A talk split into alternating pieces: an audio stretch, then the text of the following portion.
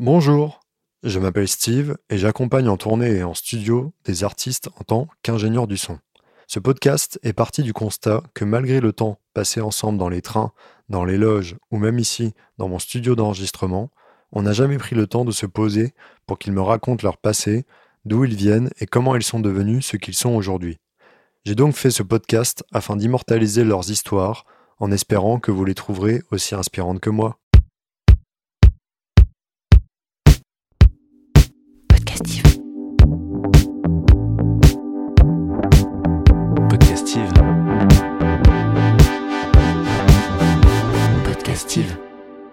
Bonjour Jean Felzine, Salut Steve. tu vas bien? Ça va pas mal, je te remercie. Merci beaucoup, euh, bah, très bien, merci beaucoup d'accepter cette invitation. Je t'en prie. J'ai juste euh, recadré un peu la situation. En fait, ça doit faire combien d'années que je te connais? Probablement 6 ans, un truc comme ça? 5 ou 6 ans, ouais, depuis euh, une certaine date à Bobigny, C'est ça, exactement, ouais. Canal 93. En Mm. fait, je remplaçais euh, Paul Sepcha. C'est ça qui était notre ingénieur du son de live à l'époque, ouais. Et en fait, le truc, c'est que euh, moi, c'est pour ça que j'ai voulu faire euh, ce podcast. Je me rends compte qu'en fait, tous les gens avec qui je bosse, il y a toujours ce truc de proximité. On est là sur le terrain, en tournée ou même en studio. J'ai jamais eu le temps de vous demander où parfois. Et c'est pour ça que je veux faire ce podcast. Mhm. Je voudrais juste retracer toute votre vie, en fait. Mhm, C'est pour ça que tu es là. On va aller euh, way back in time. mhm. Juste savoir, euh, t'es né où et quand, Jean Felzine Alors moi, je suis né, euh, je suis né à Saint-Quentin dans l'Aisne, en Picardie, en 1988, euh, le 17 avril exactement. ok, voilà. très bien. Ils faisaient quoi tes parents? Mes deux parents étaient, étaient profs. En fait, ils se sont. ma mère est, est- est de Picardie, d'origine polonaise. Sa mère était polonaise. Euh, elle était prof de français à Chauny, qui est un- une petite ville en Picardie. Et mon père était prof d'allemand là-bas. Ils se sont rencontrés tout bonnement sur le lieu de travail, comme euh, je crois euh, les trois quarts des, vrai, des, couples. Et, et voilà, et un peu plus tard, ils se sont installés en Auvergne quand j'avais euh, 4 ans Ok, parce que mon père, lui, avait aimé l'Auvergne. Il était né en. Mon père est né dans le Cantal, lui. C'était pas du tout genre une mutation euh, quand t'es fonctionnaire ou prof. euh, Bah, je- juste par passion. en fait, je crois que si, mais je pense qu'il devait avoir assez de points. Ils avaient dû se marier. Je pense que tu as plus de points quand tu te maries pour, euh, pour s'installer en Auvergne parce qu'ils aimaient bien la nature. C'est vrai que c'est un, endroit qui est très beau, qui est, qui est un peu plus. euh, Il y a un peu plus de relief qu'en Picardie. Ok. Voilà. Et euh, t'as des frères et sœurs? J'ai une sœur, ouais. Ok, quel âge? Euh, qui a, elle a un an de plus, elle a deux ans de plus que moi, pardon, elle est 86, donc elle a 36 ans. Attends, moi je vais avoir 34. Euh, ouais, c'est ça. Ok. Comment ça s'est passé? Vous avez déménagé euh, en Auvergne Mm. et après t'as commencé un parcours classique? Enfin, t'as fait collège, lycée? J'ai fait collège, euh, ouais, ouais, j'ai fait donc la primaire, le collège et le lycée à Clermont-Ferrand. Ok. Euh, puis après, moi j'étais plutôt, euh, j'étais pas mauvais en dessin, puis j'aimais bien ça, donc euh, j'ai essayé un peu de faire les beaux arts de Clermont. J'ai échoué assez. Juste après le bac? Ouais, juste après le bac. Et j'ai, je végétais, j'ai, redoublé, enfin je foutais rien, c'était pas trop mon truc. Et c'est à peu près sur ce moment-là que je, je me suis mis à, à monter des groupes, à jouer de la guitare, à écrire, à écrire des chansons surtout. Donc euh, ça veut dire que c'est à partir de 18 piges en fait que t'as commencé à Non, faire de enfin, la musique, ou- j'ai, commencé à faire de la guitare vers, vers 16 ans. Ouais. Moi j'ai commencé plutôt par la batterie en fait. Ok. Euh, donc quand il y avait des groupes de bœufs où on reprenait des tu- parce qu'il y a toujours un pote qui joue de la guitare euh, un mec qui joue de la basse tout ça euh, moi je me mettais à la batterie mais assez vite euh, je voyais des copains jouer de la guitare qui me montraient des accords et qu'on pouvait écrire des chansons donc ça me branchait assez Ok. Euh, sachant ah oui c'est vrai quand j'avais pris quelques leçons de piano avec mes parents ma sœur elle elle- a fait un peu plus de piano que moi Euh, mais mais bon j'étais pas très assidu tu vois ça me- c'était pas je me suis rendu compte après que ça m'a servi D'accord. mais évidemment la guitare c'était plus pratique tu pouvais l'emmener c'était un peu plus sexy plus plus plus portatif quoi et, et... enfin moi c'était surtout pour me mettre assez vite à écrire des chansons quoi ça, a vite été mon truc en fait Parce que toi, t'étais pas parti sur cette notion possible, mais de comme 90% des, des nouveaux groupes à faire des reprises et tout, t'en as fait. oui on en a fait Mais ce qui ouais. t'excitait le plus, c'était vraiment écrire, quoi. ouais assez vite euh, je, trouvais- je trouvais ça marrant amusant en fait Ah ouais.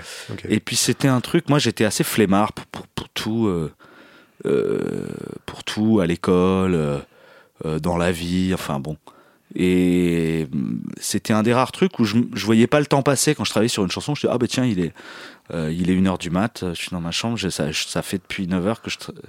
Que je Ok. Enfin, 9h du soir, hein. c'est pas si long de faire des chansons, mais que je travaille et, et, et ça m'a, je me suis pas fait chier quoi. D'accord. Et là, t'écrivais déjà en français ou t'écrivais en anglais Ouais, ouais, j'ai ou- jamais écrit en anglais. euh, Ok.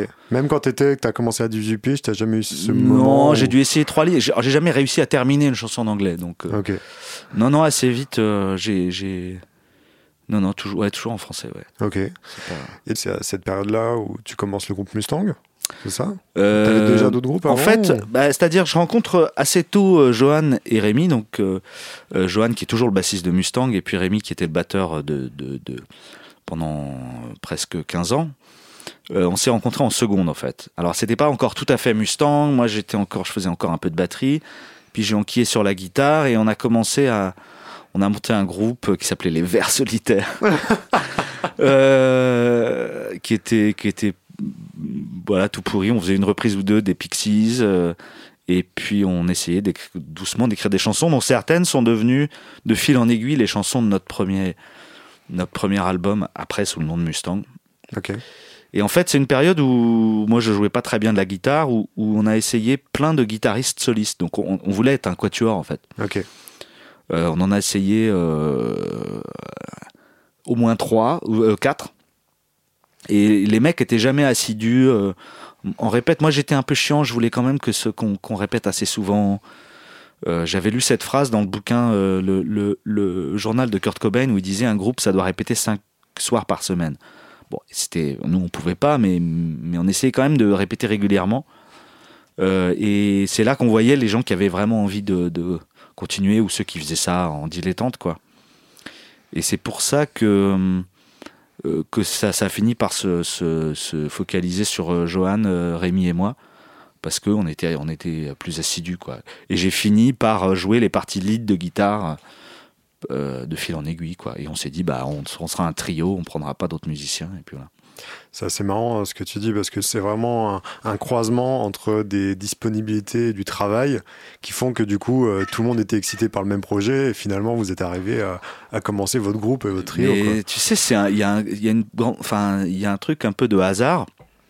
Des fois, je me dis, mais comment on s'est retrouvé à, à, à se dire, on monte un groupe, on répète un peu chez les parents de, de Rémi, donc à Sébaza, en banlieue de Clermont-Ferrand. Ils avaient, un- on répétait dans leur garage.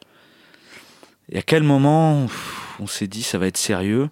Moi, j'étais assez ambitieux parce que je trouvais que, que j'avais envie d'écrire des bonnes chansons. Je trouvais que j'étais pas trop mauvais. Euh, mais je, je, sais pas, tu saurais pas te dire quel est le moment de bascule? ouais. Peut-être on est, soit on était ambitieux et naïf comme sont les ados dès le début en se disant ah, on va être des rockstars machin. C'est possible, c'était ça. Mais j'ai du mal à me refaire le, le fil. le euh, parcours. ouais. ouais. Ce qui est sûr, c'est qu'on a hum, assez vite voulu enregistrer un, un disque. Donc on, on a cherché, euh, on a demandé des renseignements autour de nous. Il y avait un, type, euh, il avait un studio euh, dans la campagne à Clermont. Il faisait les disques très vite. On avait fait un EP en une journée, je pense. Et après un album de démo, on l'avait fait en deux, trois jours. Mix, mastering inclus. Génial. Et puis on a essayé de trouver des, enfin voilà, on a essayé de trouver des concerts avec ça. Et voilà. Vous avez fait combien de morceaux là sur cette EP Je pense que le premier, il devait y en avoir 4 ou 5. Et l'album devait y en avoir 11 ou 12. Ok.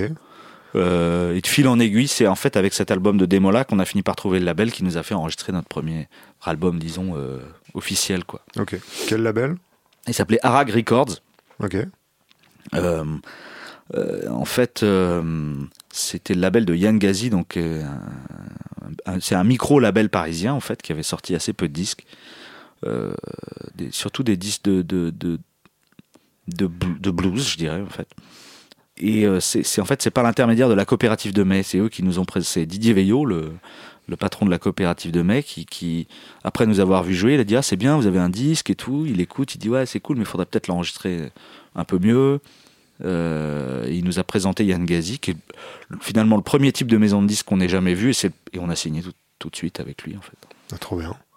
Et là, comment ça s'est passé cette signature de label Euh, la- Le label était à Paris, vous étiez à Clermont. Comment Ouais. ça s'est passé cette relation Bah Yann y venait et puis on voilà, il- je me souviens à l'époque Rémi, euh, c'était le seul à avoir son appart à lui, donc on je sais plus quoi, on a on a discuté un peu dans l'appart de Rémi, puis on a signé. Je sais plus exactement comment ça s'est passé. Euh, on a signé d'abord pour un EP, et puis ensuite on a fait un album derrière. Et Yann essayait de trouver pendant ce temps des partenaires dans des de plus grosses maisons de disques pour nous aider à sortir. euh, euh, parce que voilà, encore une fois, c'était une toute petite structure. Mais je rappelle que c'est parce qu'il y a pas mal de gens qui pensent que Mustang, on est arrivé par le par le, le- le- les majors, tout ça, mais c'était vraiment un label, euh, un micro label indé, quoi. Vous aviez quel âge là du coup? Alors, euh, cette EP est sortie en 2008, euh, donc on avait 20 ans tout pile. Les albums de démo, on a commencé à l'enregistrer en 2006, donc on avait 18 ans. Et tu vois, le groupe, on l'avait monté un an ou deux avant, donc quand on avait. Assez jeune, quoi, c'est 16, euh, 16 ans. Et là, suite à cet album, vous avez commencé à faire des concerts Voilà, c'est ça. Enfin, on faisait déjà des concerts Ouais. avant, genre en appelant les bars, en disant ouais, tu euh, voilà. Mhm. Euh, ça, on en avait fait pas mal. Euh, mais c'est là qu'on s'est mis à jouer en- un peu plus en dehors de, de- de- de la région cl- clermontoise, quoi. Ok. Et cette idée, ce rapport avec, avec euh, un label basé à Paris, est-ce que vous, vous avez eu envie de monter à Paris ou il y a eu un Ah oui, flottement où vous avez voulu rester un non, il y a eu assez vite un truc. Moi, euh, on- moi j'ai rencontré assez vite une fille qui vivait à Paris, donc je me suis installé chez elle. Euh, et puis il y avait un truc, forcément. On a appelé notre premier album à 71, qui était l'autoroute euh, euh, Paris, enfin Clermont-Paris, euh, qu'on a maintes fois prise ensemble. Style.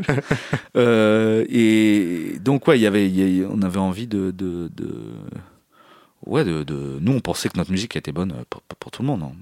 Enfin, c'était, on voulait pas rester à la niche, quoi. Hmm. Donc idéalement, essayer de conquérir Paris.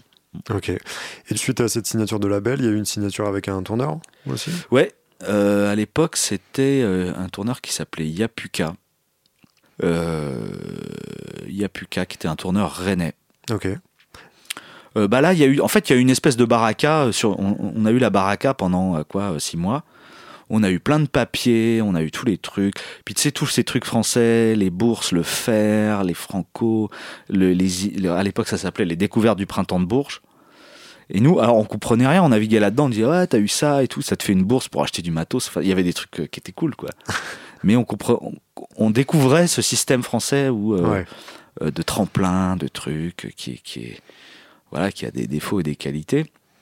Mais c'est vrai que pendant un moment donné, on a eu la, la, la baraka, sauf que je pense qu'on on n'était pas vraiment euh, prêt, on n'était pas très bon sur scène, on était un peu. euh, euh, on comprenait pas bien euh, les, les- Tu sais, les. les- Les rouages du système. Je sais pas si c'est les rouages du système, mais toi qui viens pas de Paris non plus, tu vois, ce, cette espèce de. de, de comment ça fonctionne, Bah tu vois. Paris, Paris. Mm.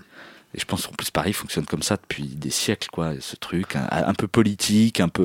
Donc on comprenait rien. On était. Au peu- final, vous avez une certaine forme de naïveté qui était. euh, c'est ça qui faisait. Ah ouais, pas, ouais, probablement, c'est il y avait sûr. une forme de fraîcheur, quoi. Au final. Je pense. Bah, je pense que c'est primordial pour un groupe de rock euh, jeune. euh, euh, la candeur, c'est ça fait partie de, de même nous ce qu'on aime dans les disques de rock de- des années, surtout des années 50. euh, ce côté très très euh, premier degré, euh, ce, ce- ce truc. euh, ouais, de, de- de- cette candeur, quoi. ouais. Et suite à ça, donc, à- suite à cette phase de six mois où tout se passait, tout se produisait, vous avez signé le label, vous avez signé avec un tourneur, et du coup, vous êtes tous les trois montés à Paris, en fait. Là- Euh, ouais, de fil en aiguille, moi j'étais le premier à m'y installer. euh, puis les gars ont suivi euh, peu de temps après, euh, soit avec leurs copines clermontoises, soit en. euh, donc ouais, il y a eu des trucs comme ça. Ouais, on est. à un moment donné, on s'est tous retrouvés vivants à Paris. Ouais, Ok. Et après, suite à ça, donc premier album, Mm. vous êtes parti sur la route le défendre. c'est ça. Et après, deuxième album. Euh, c'est ça. euh, donc entre temps, ce qui s'est passé, c'est qu'Arag, il a, il a signé en licence avec. euh, à l'époque, c'était Epic Jive, donc chez Sony. Ok.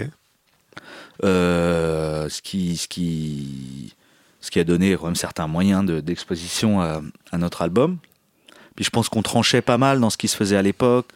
On était en plein cœur d'une vague qui n'a pas été très longue, mais de, où tout le monde chantait en anglais. Ok. Mais qui a- en fait, qui a été un- une exception un peu dans, dans l'histoire de la musique euh, euh, pop française. Quoi. euh. Mais il y avait ce moment-là où tous les groupes de folk, de rock chantaient en anglais et tout. Donc nous, on n'avait ni le même look que, que, que ce qui se faisait, ni, ni les mêmes, le même type de chanson. Donc c'était assez facile de se faire remarquer. Mm. Ok. Comme souvent avec un premier disque, si, si, si ce que tu fais est un peu singulier, c'est facile, les, les- les villes marchent comme ça, dès qu'il y a un truc un peu nouveau, on se dit ah tiens Ouais. on va voir ça, c'est nouveau, c'est cool, on se demande ce que c'est. Donc ça, on a vachement bénéficié de l'effet de nouveauté comme ça. Euh, mais pardon, excuse-moi, tu me demandais.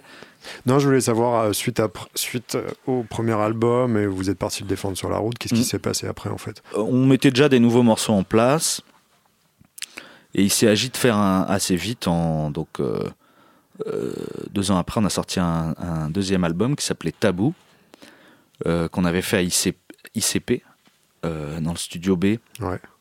qui est le plus cool je trouve Combien de temps ça a duré? On est resté dix jours je crois Euh, et après on a fait les prises de voix chez Alf le, qui, a, mixé l'album qui le réalisait et là on avait essayé de faire un disque un peu nous, on voulait déjà casser notre image. Alors, euh, on voulait déjà faire un truc. euh, on voulait pas euh, poser sur les photos avec des bombers, c'est des trucs trop rockab. euh, euh, on voulait montrer que qu'on n'écoutait pas que Buddy Holly et voilà, c'était un disque qui était très agréable à faire parce que c'est une des seules fois où on a été vraiment en studio euh, non-stop pendant 10 jours. Ouais. En plus, dans un studio qui est agréable. Puis surtout euh, passer d'une journée bien. en studio en Auvergne. Euh, oui, voilà. Non, non, mais attends, parce que notre attention, je- Non, non, oui, Notre premier album, on l'a 71. enregistré au studio Pigalle, qui est un super studio aussi, mais c'était plus des sessions euh, éparpillées. Donc, euh, non, non, ça c'était superbe. C'est un disque qui a pas très bien, qui a, qui a pas très très bien marché.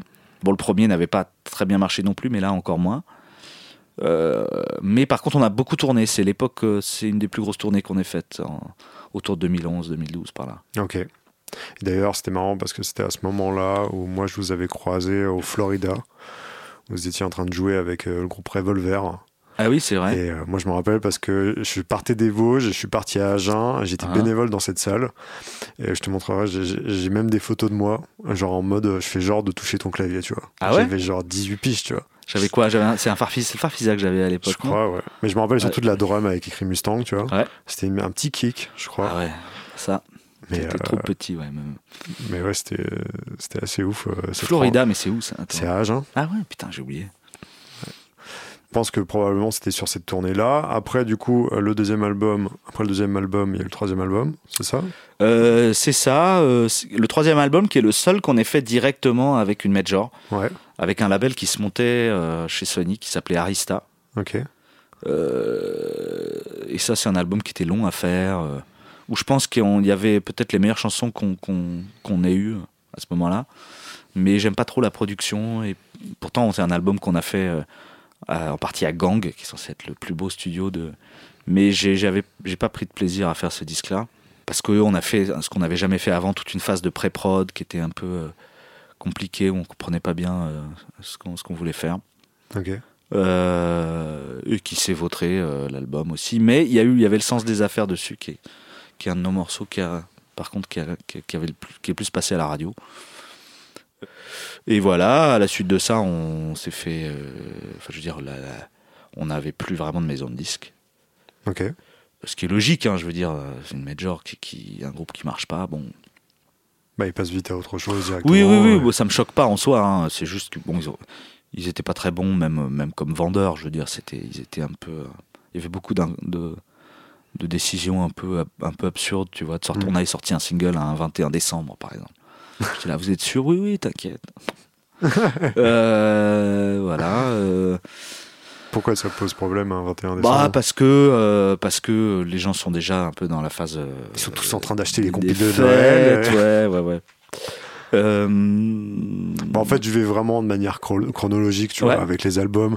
C'est vrai que c'est assez euh, classique comme démarche euh, ouais, d'interview, non, mais- tu vois.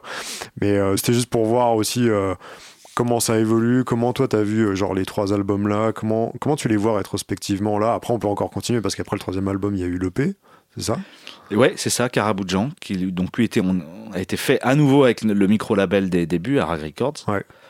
Euh, mais maintenant, après, il a plus d'argent du tout, donc il, il a continué de nous, nous, nous aider de loin, Yann, mais de, de mais plus de s'investir directement, euh, aussi directement financièrement. Ok. Euh, euh, bah, il y a eu pas mal de temps où on s'est remis à jouer. On, a, décidé, en quelque sorte, d'accepter notre sort de, d'un groupe qui était un peu rétrogradé de, par rapport à, des, plus grosses scènes qu'on faisait avant. On s'est dit, bah voilà, maintenant on est redevenu un groupe de bars, bah, on va jouer dans les bars. Donc on a fait, on a fait plein de, concerts beaucoup plus petits, sans ingé son, sans, juste à trois, euh, sur la route, des choses un peu plus euh, à l'arrache. Ça nous a fait plutôt du bien. Et pendant ce temps-là, on essayait d'enregistrer un nouvel album, mais euh, auquel tu as participé, donc Memento Mori, mais qui, pour plein plein de raisons, euh, on a commencé à l'enregistrer en 2016 ou 2017 et il est sorti qu'en 2021. Ok.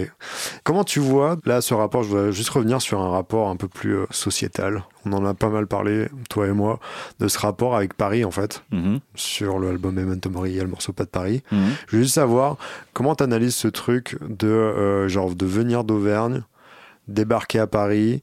Est-ce que, euh, désolé, hein, je, je tends un peu un bâton, hein, c'est assez, assez cliché ce que je vais dire, mais comment, tu vois ce rapport-là avec euh, toute cette musique-là? Tu as fait une parenthèse sur le fait que vous étiez un peu naïf et vous étiez en mode à peut-être pas trop savoir comment ça allait se passer. Maintenant, rétrospectivement, comment tu analyses la chose en fait? Est-ce que tu te dis, euh, je suis trop content de, venir d'Auvergne ou comment, comment ça se voit? Parce qu'au final, il y a aussi une force là-dedans en fait. Bah, je pense que. Alors. Quand on est arrivé, euh, on a bénéficié de- d'être vus comme des provinciaux parce que c'était en- dans, dans le rock, puisque voilà, on a quand même toujours eu un pied dans le rock, même s'il y en a qui pensent qu'on fait plutôt de la chanson. Enfin bon, s'en fout. Euh, c'était en pleine époque baby rocker, qui était assez mal vu en province parce que euh, parisien, euh, pour la plupart assez bourgeois. Euh, donc il y avait un truc de défiance. Moi j'ai vu des concerts de, pour avoir vu un concert des Nastes à la coopérative de mai. euh, c'était un quasi boycott quoi. Ah ouais, à ce point. Les gens les détestaient. euh, bon, voilà. Euh, à, euh, à tort, hein, je veux dire, moi je trouve. Enfin, c'est pas une raison suffisante pour détester un groupe. Ouais. Euh, euh, donc nous, par contre, de, de, d'être passé pour des, quand même pour des ploucs, ça nous donnait une, un- un- aussi une certaine crédibilité en quelque sorte. Je sais pas si tu vois ce que je veux je vois dire. ce que tu veux dire, mais c'est-à-dire que vous aviez une crédibilité en province, mais aussi à Paris, du coup? Oui, en, en tout cas, on passait pas pour le groupe parisien qui. euh, euh, le truc qu'on nous envoie de Paris, ah, c'est quoi ce truc à la mode Ouais, euh, ouais. Mais ici, ça passera pas en Bretagne. Ici, tu vois? Donc ça, ça va. On n'a pas eu ce problème-là. Par contre, on était nul en politique et, et Paris et le milieu de la musique à Paris, le milieu de la musique en France parce qu'il n'est pas énorme. C'est pas un marché énorme de musique. Toi qui es allé aux États-Unis, moi je suis jamais allé, mais, mais c'est un marché gigantesque. Mm. Tu peux faire une musique très très de niche et, et tourner à l'année et machin. Donc à Paris euh, et en France, il faut il y, a il y a une dimension politique dans ce métier euh, pour laquelle on était vraiment vraiment pas doué, voire un peu, on cherchait un peu la merde des fois. Ok. Enfin moi en particulier, où des fois je, je- euh, je- voilà, je- parfois je je, je, euh, je- je- je n'aime pas la flagornerie, ni ni euh, ni en faire, ni en ni en En recevoir. ni en recevoir non Mm. plus. Donc voilà et, et donc oui, parfois on n'a pas dit bonjour à la mm, au- à la bonne personne. Bon, c'est après, fini. ça, c'est des C'est fini, détails. ça. On se prend pas la tête là-dessus. Non, bien sûr. Non, mais parce Euh, que tu me demandais comment je vois euh, le fait d'être un, un, un provincial. On a un peu surjoué sur ce disque-là de Mustang. Ouais. Euh, le truc du putain, on a quand même, nous les plous, qu'on a échoué face à Paris, machin. Mais c'était aussi une manière de, de mettre en scène une, une histoire dans le disque Hmm. pour que le disque ait, euh, il ait une, quand même un, un semblant de. Qui ait une forme de narration dedans. Enfin, c'est pas un Ouais. disque concept, hein, mais tu vois. Hmm.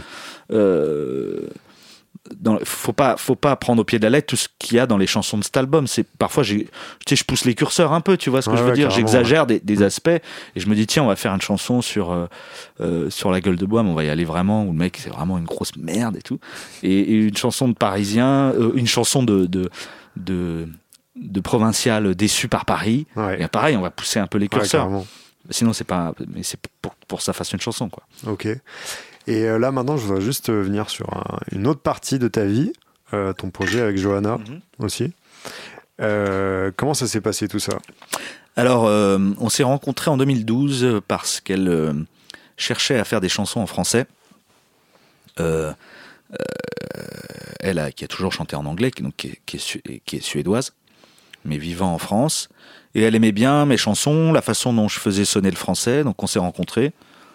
On a beaucoup bu, euh, voilà. Et puis, très vite, euh, il y a, on s'est mis à travailler ensemble et puis de fil en aiguille à, euh, à sortir ensemble puis à vivre ensemble. Parce que tu voulais dire au départ, euh, au départ vous vous connaissiez pas du tout en fait? Non, non, on s'est rencontrés pour le boulot. pour le boulot, le- ok. le- le- notre premier encart, c'était un rencard de boulot. Euh, voilà, donc c'est une sorte de MeToo qui a bien tourné. Énorme. Et du coup, vous avez commencé à écrire des morceaux ensemble. Et euh, Voilà, c'est ça. Et puis à chanter ensemble, surtout, euh, c'est une grande partie du plaisir que j'ai à travailler avec Johanna. C'est un truc des, des, des deux voix, du mélange des deux voix. Et puis, de fil en aiguille, elle a pris beaucoup de confiance avec l'écriture, la composition en français. Et puis, euh, à tel point qu'elle a plus bossé que moi sur le dernier, le disque qu'on a sorti là, Ce qui est très agréable. Et, Et, et voilà. d'ailleurs- le premier album, vous l'avez enregistré ici? On l'a enregistré ici. ça? Ouais, vous ouais, avez enregistré quoi ici? Ah, on a enregistré tout, hein, quasiment. Sauf les voix. On les voit, on a- les a faites au, au studio Pigalle. Ok, d'accord. Euh, parce qu'ils avaient ce parc de micros magnifique euh, qu'ils ont toujours, j'espère. Ok. Vous avez fait là, vous venez de sortir le deuxième album. C'est ça, Entre les deux, toi, tu as sorti ton projet solo, c'est ça. ton EP. Comment ça s'est passé là de sortir un projet euh, solo comme ça? Ben, hum, c'était pas mon idée en fait. Euh, de- depuis les débuts de Mustang, on saupoudrait les disques de, chansons parfois un peu bizarres, qui n'étaient pas des chansons basse, guitare, batterie. Euh, on a toujours mis beaucoup de balades sur les disques, mais il y avait parfois des morceaux qui étaient purement au synthé. mais dès le premier album, hein, il y avait une reprise d'Afex Twin qui était uniquement au, au synthé, où ni Johan ni, ni Rémi, euh, le batteur à l'époque, ne participaient vraiment à l'enregistrement. Euh, il y avait juste leur validation de dire ouais, on trouve la chanson cool, Ouais. vas-y, fais-la et tout. Mais au- au- on trouvait au fil du temps que ça brouillait un peu le- notre image, que les gens comprenaient pas bien si on était un groupe de rock, si on était un groupe de chansons. Nous, pour nous, on était un groupe de pop, c'est-à-dire qu'on fait, on fait ce qu'on veut sur un disque, mais commercialement, ça devenait compliqué, euh, ça brouillait un peu les, les pistes, les gens comprenaient pas bien ce qu'on faisait comme musique. Donc je me suis dit, ces chansons-là, plus électroniques, plus balades, je vais les faire plutôt pour moi. D'accord. Et ce disque-là, cette EP, euh, ça a été le résultat aussi d'un boulot d'apprentissage de, de me servir d'un studio où j'étais très, enfin d'un home studio, mais de m'enregistrer seul en tout cas, où j'étais très très en retard sur Et le fantasme pour le midi, pour Jean Fézil Voilà. est arrivé à ce le moment-là. midi. Ouais. Je suis devenu un général midi. ouais. Euh, Non, parce que les machines, on a toujours bien aimé ça, mais on savait pas. On aimait bien les sons, mais on savait pas toujours s'en servir. Donc euh, voilà, depuis 5-6 ans, j'ai appris un petit peu à m'enregistrer et à et à me servir de, du mieux que je peux des boîtes à rythme, des synthés, tout ça. Ça, c'est marrant parce que je vais juste faire une parenthèse euh, là-dessus. En fait, je t'ai vu à un moment où tu avais joué tout seul avec tes machines et je me rappelle que tu avais joué Pôle emploi Gueule de Bois. C'est vrai, c'était une chanson Et qui c'était était- déjà à l'époque là, c'était pas, t'avais pas prévu pour Mustang du coup ce Non, morceau-là. en fait, c'était une chanson que je jouais sur scène en solo. Mais tout le monde, euh, d'abord, elle, bon, elle, elle- pas qu'elle choquait les gens, mais enfin, elle les interpellait un peu, parce que c'était surtout des chansons d'amour, les, les autres. Mm. Et celle-ci était un peu plus violente. Je me suis dit, bon, dans le ton des chansons, c'est plutôt une chanson de Mustang. Ok. Mais c'est vrai que je l'avais écrite pour le, pour le solo. Je fais aussi un parallèle. Comment tu, comment tu crées en fait ta musique là? Parce que là, tu me dis, euh, il y a des moments où ça sonne plus pour ton projet solo. Y a concrètement, tu as trois projets en fait. Oui. Comment tu fais À quel moment tu te dis là, ça va plutôt aller sur euh, Mustang, ça va plutôt aller sur mon projet avec Johanna? Comment tu vois le truc? Euh, bah, Il y a des phases de temps où je suis, tu vois, je me dis, là, je suis plutôt en train de composer des chansons pour, euh, pour, pour mon solo. En gros, je trie un peu par instrument, c'est-à-dire que les chansons qui me viennent à la guitare, je me dis, Mustang, ça reste un truc assez guitaristique, donc je les, je les garde plutôt pour Mustang. Les chansons au clavier, je les garde plutôt pour moi. Et les ballades, surtout. Euh, et les chansons que je fais avec Johanna, là, fatalement, elles, elles vont plutôt euh, Ouais. euh, pour le duo. En fait, ça vient tout seul. T'as pas un moment, un morceau Oui, non, il y a quelques chansons où on se pose la question deux minutes, Ouais. on se dit ouais. euh, et puis il y a ce que ce que ce que ce que disent. Je suis pas tout seul, donc Johanna, si je lui présente une chanson qu'elle me dit ouais, c'est de la merde, parce qu'elle me parle comme ça. bah, J'avoue, ça, ça doit être génial de faire de la musique avec ta copine et en même temps, elle garde une certaine forme d'objectivité où elle te dit si c'est de la merde ou pas. Quoi. ah oui oui, ah bah là il y a pas de il y a pas de, il y a pas de flagornerie. hein. Donc euh, il y a des chansons. Euh, c'est c'est arrivé assez souvent que je lui propose des chansons de Mustang, enfin qui, qui à terme se sont retrouvées sur des disques de Mustang. Ouais là, ouais, mais c'est trop si, c'est, il y a pas assez d'accords euh, neuvième euh, avec des secondes, des chelous. Ah ouais. je sais pas. Euh, donc, euh, donc ouais, ouais, parfois je me pose la question de savoir dans, dans quel panier je vais ranger mes œufs, quoi. Ouais. Euh, Et comment ça se passe euh, Désolé, je vais sur un truc un peu plus euh, personnel, mais cette relation avec Johanna, vous faites de la musique ensemble. Comment ça se passe bah, Je te dis ça parce que ma copine n'est pas dans la musique aussi. Tu vois lucky you. non, je me dis ça doit être, ça doit être hyper intéressant aussi d'avoir monté un groupe avec sa copine. C'est très intense parce que on, on- on dit souvent un couple s'est regardé dans la même direction. Bon, ça reste à prouver, hein. Mais bon, c'est des projets, je sais pas, des projets de vie euh, pour les gens, c'est euh, déménager, faire un enfant, acheter un appartement. Euh, donc nous, il y a ça comme tous les autres couples, mais il y a aussi en plus le boulot. Mm. Euh, moi, je compare souvent ça. euh, tu sais, j'adore les émissions de Gordon Ramsay, les trucs de sauvetage, euh, cauchemar en cuisine. tout ça. Et ça arrive assez fréquemment qu'ils se retrouvent dans des, dans des restos qui sont tenus par des couples. Ouais. Ils s'engueulent tout le temps. Et ben c'est pareil, parce que en gros, tu, aux, aux problèmes de couple, tu rajoutes les, le, le- des problèmes d'argent, mais de, de boulot, qui sont liés au boulot, qui sont pas liés juste à l'économie du couple, quoi. Euh, le fric, euh, le stress, parce que c'est quand même des boulots, euh, surtout quand. enfin, peut-être quand ça marche très bien, ça j'en sais rien, j'ai jamais connu, mais quand ça marche pas trop, t'es toujours aussi un peu inquiet, t'essaies de, de, de, tenir ta barre pour pas que ça, ça, parte trop en cacahuète. Donc c'est difficile, mais c'est assez excitant en même temps. Ouais. Euh, mais ouais, je cache pas que c'est, c'est, c'est, c'est sport. Ok. Alors je voudrais euh, juste euh, revenir sur un point, un truc qu'on a vécu ensemble qui était assez incroyable, c'est les premières parties de Blondie en Angleterre. Est-ce que ça te dit de, de raconter ça? Oh, je me souviens plus, c'est quoi, Ouais, c'était- c'est quoi cette tournée euh, bah, c'est, c'est un truc incroyable qui, qui, est- qui c'est un des trucs cool qui est arrivé à Mustang quand même. On a eu beaucoup de malchance, mais beaucoup de chance aussi sur des trucs. En fait, ils cherchaient un groupe euh, pour, les, pour faire la première partie à l'Olympia. Je pense pas qu'on était leur premier, leur premier choix, mais euh, on, a on devait être le deuxième ou je sais pas quoi. Il y a dû y avoir un désistement. Et on fait leur première partie à l'Olympia. Et là, ils kiffent. Ils disent bah venez, euh, faites toute la tournée anglaise, enfin Ro- Royaume-Uni, puisqu'il y avait l'Écosse, Pays de Galles avec nous. Et c'est là qu'on part, et c'est là que tu pars avec nous. Ouais, ouais, je, je dois avouer que c'était, c'est, c'est vraiment une de mes meilleures tournées de toute ma vie. Bah ouais, puis, puis c'est, c'est, c'est- en plus c'est des endroits démesurés pour un groupe Ouais. comme nous.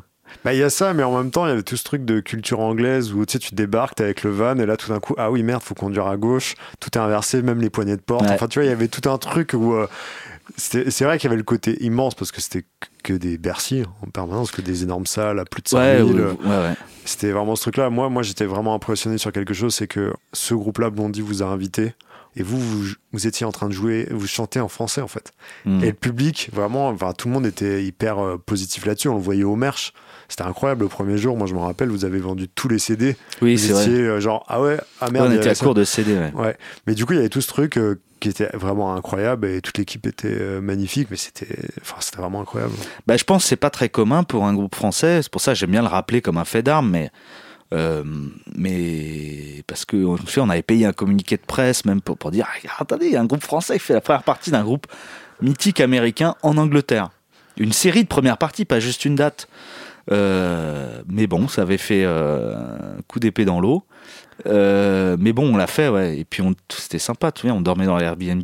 Bah ouais, grave. Euh, Moi, c'était marrant parce que quand vous me l'avez proposé, c'était en mode euh, bon, par contre, il y aura pas de thunes. Mais moi, je m'en foutais. J'étais en mode non, mais vas-y, ça va être incroyable. Et finalement, on a tous eu de la thune. Ouais, quoi. ouais, finalement, on n'a pas, on n'a pas perdu d'argent on s'en est même fait un petit peu.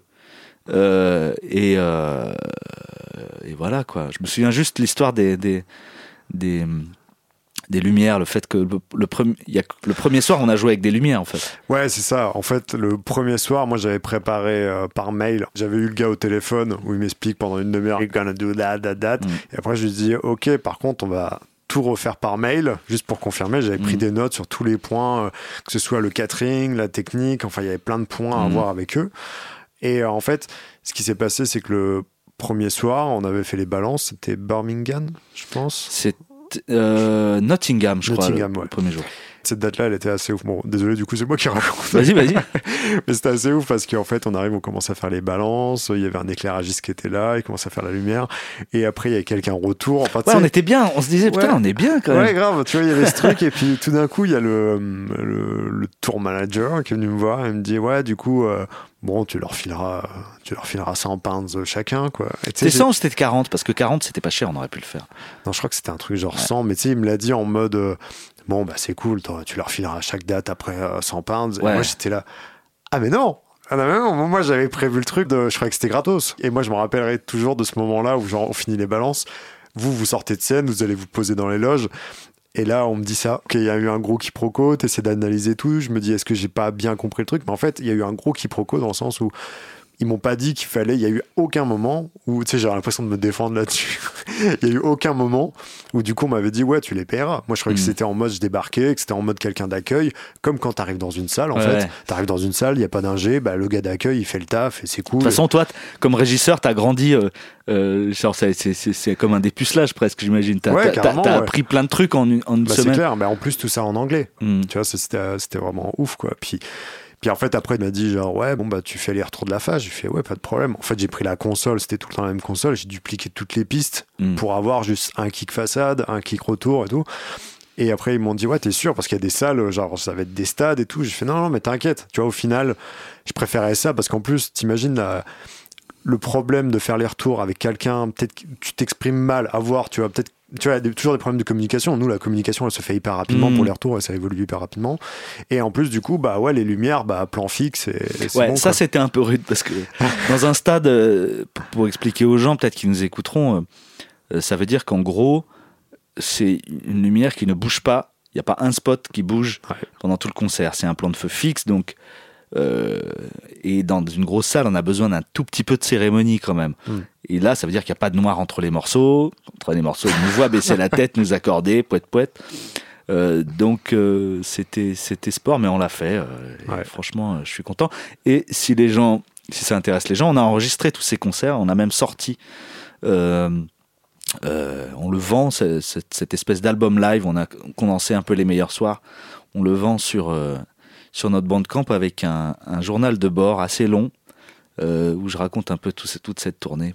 Et d'ailleurs, dans ce journal de bord, t'as juste fait une erreur, t'as dit que je venais Que du. ouais, ouais, mais je, parce qu'on se connaissait pas de- assez je venais bien d'Alsace, Ouais. c'est un peu un affront. mais Ouais, je sais, c'est comme si tu me disais que j'étais j'étais bordelais, quoi. Voilà, c'est ça.